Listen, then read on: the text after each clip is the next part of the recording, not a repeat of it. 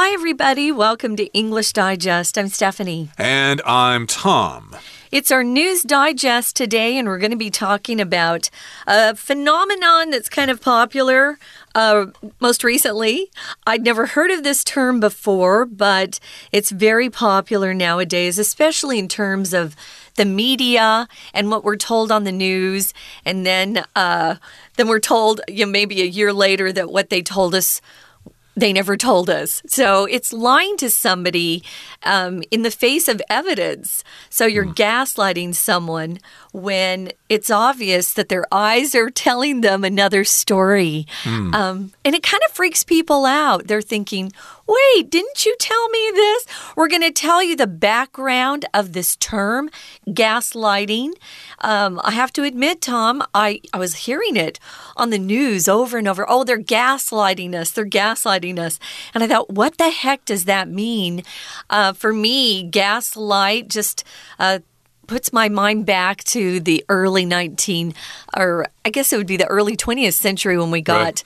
uh, electric lights outside. Before that, there were actually gas lights right. on the streets. And they smell a certain way, oh, they yeah. provide light a different way. -huh. uh, that's what a gas light is. But basically, gaslighting is just providing incorrect information or misleading information, and that seems to be quite common these days. And the first part of our lesson today kind of uh, tells us where this term came from. And so, right now, we're going to read through the entire portion of our article and we'll come back to discuss it. Stay tuned. Merriam Webster Dictionary marked the year 2022 with the word gaslighting. The origins of this word can be traced back to a 1938 play entitled Gaslight. The story follows a recently married couple. The husband often secretly goes into the attic, which causes the gas powered lights in the house to dim. However, when his wife remarks on the changing lights, the husband refutes her claim and asserts that they are not dimming at all. The wife begins to doubt her own perception of reality. The husband's scheme gave rise to the original meaning of the term, which Merriam Webster defines as psychological manipulation of a person over an extended period of time that causes the victim to question their reality. Online searches for this term surged in 2022 by 1,740%. Through social media sites like TikTok, the term gaslighting has evolved from obscurity into a colloquial buzzword. The way in which the word is defined has changed with its rise in popularity. It's now often used to describe deliberately and severely misleading someone, especially for personal gain. The phrase is no longer restricted to a specific form of emotional abuse within relationships and is now commonplace in political, marketing, and entertainment contexts. Throughout Donald Trump's time in office, a critic claimed that he was gaslighting the public by denying statements he had made previously. The development of the term gaslighting can also be attributed to the convenience of the Internet. The Internet is an explosion of information, which unfortunately also enables the spread of misinformation. Fraud and manipulation are widespread on the Internet. A study showed that 20% of search suggestions on TikTok contained incorrect information. Although gaslighting is not a new phenomenon, the public's hyper awareness of this form of deception is. With this increased understanding comes the hope that people will be more cautious about the information they see online. Okay, folks, let's get started. We're talking about gaslighting in the age of misinformation. That's also a very popular word these days. Misinformation or disinformation someone giving you information that's incorrect. Uh, the, or the government likes to use it a lot. Uh, you'll see it if you're on Twitter. They'll say, well, this is misinformation or this is disinformation. Uh, depends on who's giving you the facts. Uh, it's it's an interesting time in our world. Uh, my my advice to everybody is just to uh, do some research yourself and make sure that what you're being told is true. Uh, we get a lot of misinformation in this world of ours. So let's talk about this word. You know, we'll have new terms that will be introduced into English or our language, and we'll often have them added later into a dictionary that makes them official. Um, sometimes these terms aren't in the dictionary immediately.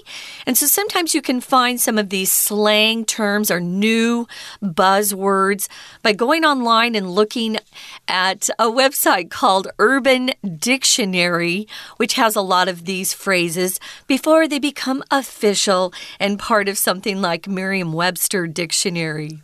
Right. Uh, Merriam Webster, of course, is the uh, main dictionary from the United States. Uh, if you're studying American English, if you're studying British English, I guess you'd go to the Oxford Dictionary, although Oxford does have an American English dictionary as well. But in any case, uh, Webster often uh, recognizes words for each year. Mm -hmm. They also have a word of the year, yeah. but they also list some other words that were popular during the year and that were new.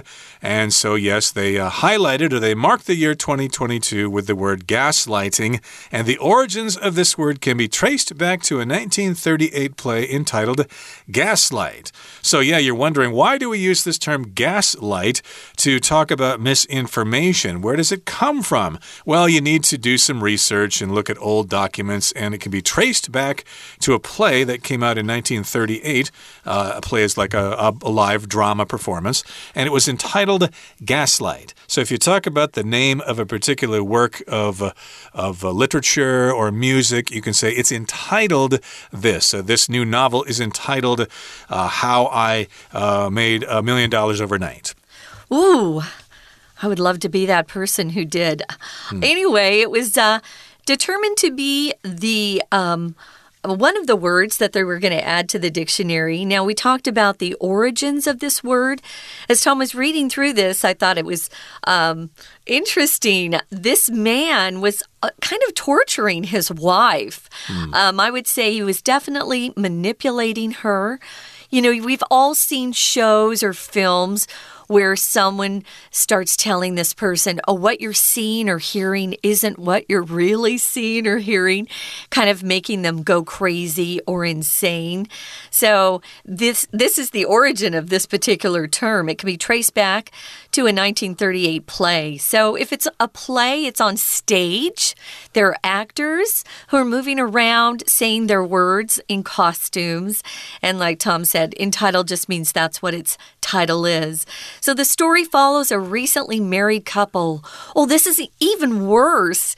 Mm. They're not even an old married couple. Usually, if you're recently married, you're still really in love and everything's wonderful. Well, this guy is a bad dude. Uh, the husband often secretly goes up into the attic. The attic is the very top part of the house. Usually it's the roof and there's extra space. Uh, sometimes you can make it into a room or a storage area. That's the attic. Well, he goes up there and he causes the gas powered lights in the house to dim. To dim just means to become less and less bright. So you can sometimes in your house install light dimmers. So you just turn this little knob and your light goes from really bright to off which I really mm. like. I like those house uh, light dimmers that some people have. I don't have any. Yeah, I don't either, but of course, sometimes the light is uh, too bright, so you can uh, uh, tone it down a bit. You can dim the lights. However, when his wife remarks on the changing lights, the husband refutes her claim and asserts that they are not dimming at all. So she says, My dear, the lights in the house get dim every time you go up in the attic. And he says, Nonsense, that doesn't happen. He refutes her claim. So mm -hmm. here we've got the word refute as a verb. That just means you say, something is wrong or false, you actually prove it. And so he basically says, nope, it's not true. You're just imagining things. It's uh, your imagination getting away from you. Yeah, and that's why this is so awfully so manipulative. So the wife begins to doubt her own perception of reality. And when you start doing that, you really can drive someone insane. Your perception is how you view something. Um, it's your understanding of a situation. It's kind of your opinion, your viewpoint. Uh, people will have different perceptions of situations. Doesn't mean one is right or one is wrong. You just view things differently sometimes based on your background and how you were raised and where you live, things like that. So the husband's scheme, a scheme is a plan, usually a plan to do something that's um, not exactly uh, good or moral, or usually scheme is used to talk about someone uh, thinking up a way to commit a crime or take advantage of somebody. It's not a it's not a word you usually use in a positive situation. So the husband's scheme gave rise to the original meaning of the term. So if it gave rise to something, it actually um, was the reason why this term became a term that people would label the similar situations like this. You see one thing, but you're told that it's it's not what you're seeing or it's the opposite sometimes. Right. And of course, Merriam Webster gives us a definition. It defines this word as psychological manipulation of a person over an extended period of time that causes the victim to question their reality. So if you talk about manipulation, that just means you're using somebody for the, your own purposes. Uh, you handle or control them. Uh, you could uh, manipulate a machine, for example, if you work in a factory or something like that. But if we talk about manipulation of a person, that means you're just kind of playing with their mind and trying to get them to do what you want them to do. And this happens over a long period of time. And eventually the victim starts to question their own reality. Well, maybe you're right. Maybe the lights aren't dimming. Maybe it's just my imagination. Ooh, then you really got them. Um, a good example is perhaps uh, maybe a press secretary for a country getting up and talking about how uh, the country's economy is so great, but all of us living in that country are thinking, Wow, everything's going up. The prices are so expensive for things.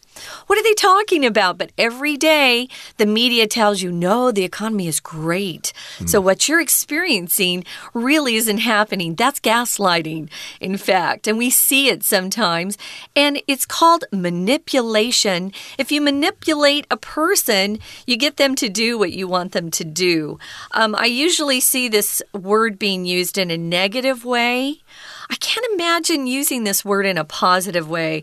Uh, can you think of any situations where you would manipulate somebody and it would be positive? Not really. Yeah, you're yeah. usually just trying to use people to get them to do what you want them to do yep. against their will, and it will be uh, an advantage to you and not to them. Yeah. So that's what you're doing for whatever reason. I don't know why the uh, husband is doing this to his newlywed wife, uh, but I guess you'd have to see the play or read the play to find yeah, out exactly yeah. what's going on there.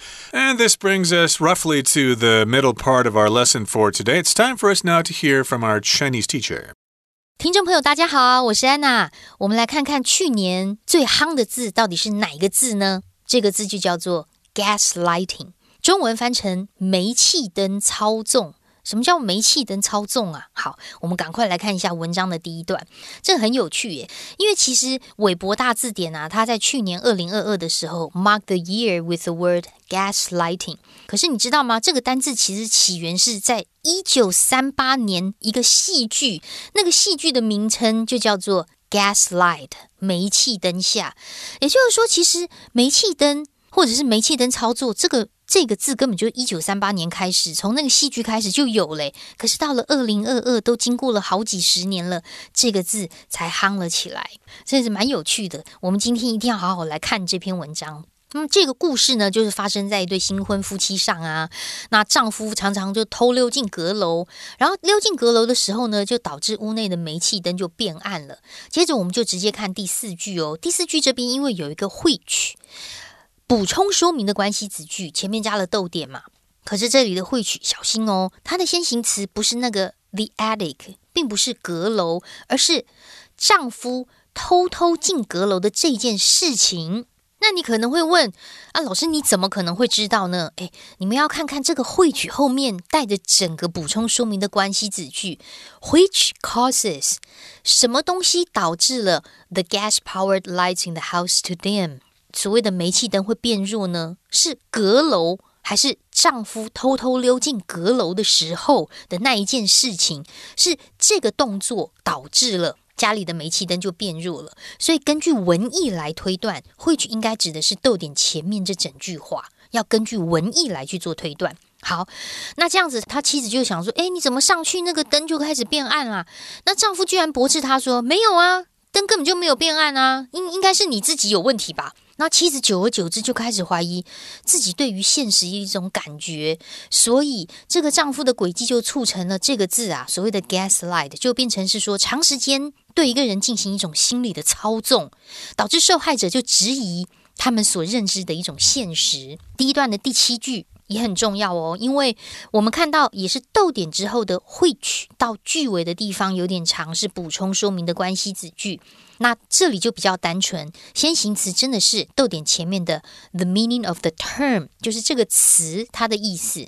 The original meaning of the term 是先行词，逗点 which 后面加上的才是韦伯字典所给的定义。We're going to take a quick break. Stay tuned. We'll be right back.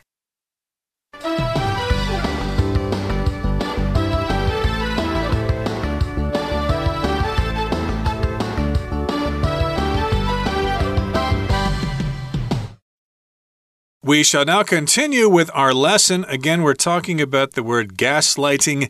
It was Merriam Webster's word of the year for 2022, and we trace the origin back to a play from 1938 and the play was called Gaslights. In the play, the husband goes in the attic, and that makes the gas powered lights dim. Mm -hmm. The mm-hmm. wife remarks on that, but the husband refutes her. No, it's not happening. You're just imagine it. You're just imagining it. And so she begins to doubt her own perception of reality. And this, of course, is used nowadays to manipulate the thoughts of people by spreading misinformation, usually on the internet through uh, social media sites or whatever. Now, here in the next part of our lesson, it says online online searches for this term surged in 2022 by 1,740%. That's a lot. Wow. So before that, people didn't really know much about this word, and then they started hearing it, so they started doing searches for it. And through social media sites like TikTok, the term gaslighting has evolved from obscurity into a colloquial buzzword. Mm -hmm. Obscurity just means you're in a state that is unknown. Nobody really knows about you uh, or you, doesn't know about that thing. Uh, to obscure means to block something. Oh, it was a sunny sunny day, but now the sun is obscured by clouds. So here it was a term that was uh, out there somewhere, but nobody really paid any, any, any attention right, to it. Yeah. But now it's a buzzword, which is a popular word, and it's a colloquial buzzword, which is kind of like informal speech. Okay, so uh, this is now a very common word you hear about all the time. Right. For obscurity, you could also talk about someone maybe who was uh, living out there in the world, maybe auditioning. He wanted to be an actor. So he lived in obscurity forever until he got his big break and now he's famous. So, obscurity, uh, you're just kind of unknown. Yeah. Or something, it could be a meaning of something that's unclear, very obscure. This is uh, obscure as the adjective form. Obscurity is a noun, of course. So, colloquial, as Tom says, it's kind of informal, slang, uh, something that we use quite often uh, just in our everyday lives. I would say that uh, one other buzzword I was just sharing with Tom before we started that I've been hearing is I've got the receipts, the receipts. Mm. So, usually we think of receipts as something that you get, or fa piao after you buy something, they give you a receipt. But um, nowadays, it's a buzzword for saying, I've got the proof. Mm. So, um, what you're saying is misinformation. I've got the receipts. Uh, I know you said that in the past. So uh, we've got lots of buzzwords that make make it make their way into our language, and Chinese is just the same. It's mm. fun to see your buzzwords. Uh, now, the way in which the word is defined has changed with its rise in popularity. That also happens. Um, sometimes the word was used in a different way, even uh, 50, 60 years ago, and then it'll change. So it's kind of fun. It's uh, happened with this word as well. Uh, indeed. So we did have the original definition, and now its uh, definition is kind of changed. It's now often used to describe deliberately and severely misleading someone, especially for personal gain. If you do something deliberately, you do it on purpose. It's not by accident. You did that deliberately. You meant to hurt me. And so, yes, indeed, you want to deliberately mislead someone. You're doing it on purpose. You mean to do that, and you're doing it for personal personal gain, and the phrase is no longer restricted to a specific form of emotional abuse within relationships and is now commonplace in political, marketing, and entertainment contexts. So, yeah, originally we said that it only was used when we talk about emotional manipulation of people, but now it's very commonplace. It's all over the place. It's common. You see it everywhere. In political areas, of course, politicians are doing this all the time. In mm -hmm. marketing, when they're trying to sell you a product that you don't want, and also in entertainment, when we talk about famous people, uh, they're being manipulated or they're manipulating us all the time. Right. Commonplace stuff that happens all the time, or something like a product. It's very commonplace. It's easy to find. So it's commonplace now to use this term. It's interesting that it used to only be applied in um, emotional relationships. So interesting because nowadays, uh, people on the TV or a newspaper, whatever, will use it. Entertainment context, maybe they're gaslighting you in a movie. Uh, we don't know. So here's an example throughout Donald Trump's time in office. A critic claimed that he was gaslighting the public by denying statements he had made previously.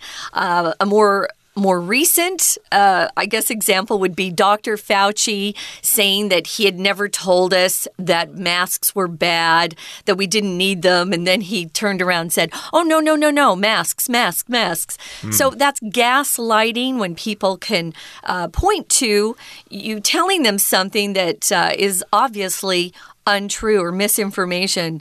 So, yeah, we've got lots of examples in society today for sure. Moving on to the final paragraph. Okay, it says the development of the term gaslighting can also be attributed to the convenience of the internet.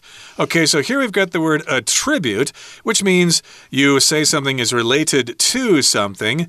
It can be attributed or it's because of the convenience of the internet. Uh, basically, that's what the cause is. Mm -hmm. So to attribute to something, we could say uh, the fire was attributed to the earthquake. It uh, caused a rupture in the gas line and a fire started. So, yes, the fire was attributed to the earthquake. And so this is the convenience of the internet. We can go online all the time. And so gaslighting is happening all the time. We can't stop it. Yeah, might as well give up on that one. Uh, we've got lots of people on the internet uh, spewing out information. So the internet is an explosion of information, which unfortunately also enables the spread of misinformation. Fraud. Fraud is when someone tells a lie about something. It could be fraud um, based on some sort of product they're trying to sell you. They tell you that it will uh, save your life if you take this miracle drug, but it's really just fraud. Mm. So, fraud and manipulation are widespread on the internet. A study showed that 20% of search suggestions on TikTok contained incorrect information. We got a lot of people on TikTok giving mm. their uh, opinions and perceptions and viewpoints of things. So you're going to get a lot of misinformation there. Yeah, I don't really use TikTok myself. I kind of uh, use it passively when my daughter or wife are looking at videos on TikTok. Mm -hmm. But uh, evidently, it does contain some incorrect information. And I'm sure that's true of Facebook or Instagram or whatever. All of them. Yeah. Uh, what's the other one with the bird? Twitter. Twitter. Oh, yeah. So, although gaslighting is not a new phenomenon, it's uh, been around for some time, the public's hyper awareness of this form of deception is. Now, awareness refers to when you know something exists. Mm -hmm. But if you really know that it exists, and lots of people do, we're emphasizing it with the prefix hyper, hyper awareness, this really high amount of awareness of this form of deception is uh, all over the public. People in the public know about this form of deception, so at least we know it's out there. Deception, of course, is when you're trying to trick people into thinking a certain way when it's not actually true, and that's based on the word to deceive, mm -hmm. the verb. You're deceiving me, you're not telling me the truth. Yeah, we sometimes will just take that prefix hyper and use it on its own. If someone's hyper, they're usually overexcited, really keyed up about something, uh, or maybe they're really hypersensitive. They're very, very sensitive. So you can use hyper quite often, actually. You'll see it if you pay attention to English words out there. You'll see hyper. Okay, guys, that's it for this particular news story. But right now, we're going to listen one more time to our Chinese teacher. 那你可能想说，一九三八年就有 gaslighting 这个字了，怎么会过了这好几十年呐？怎么会过好几十年才开始整个红起来呢？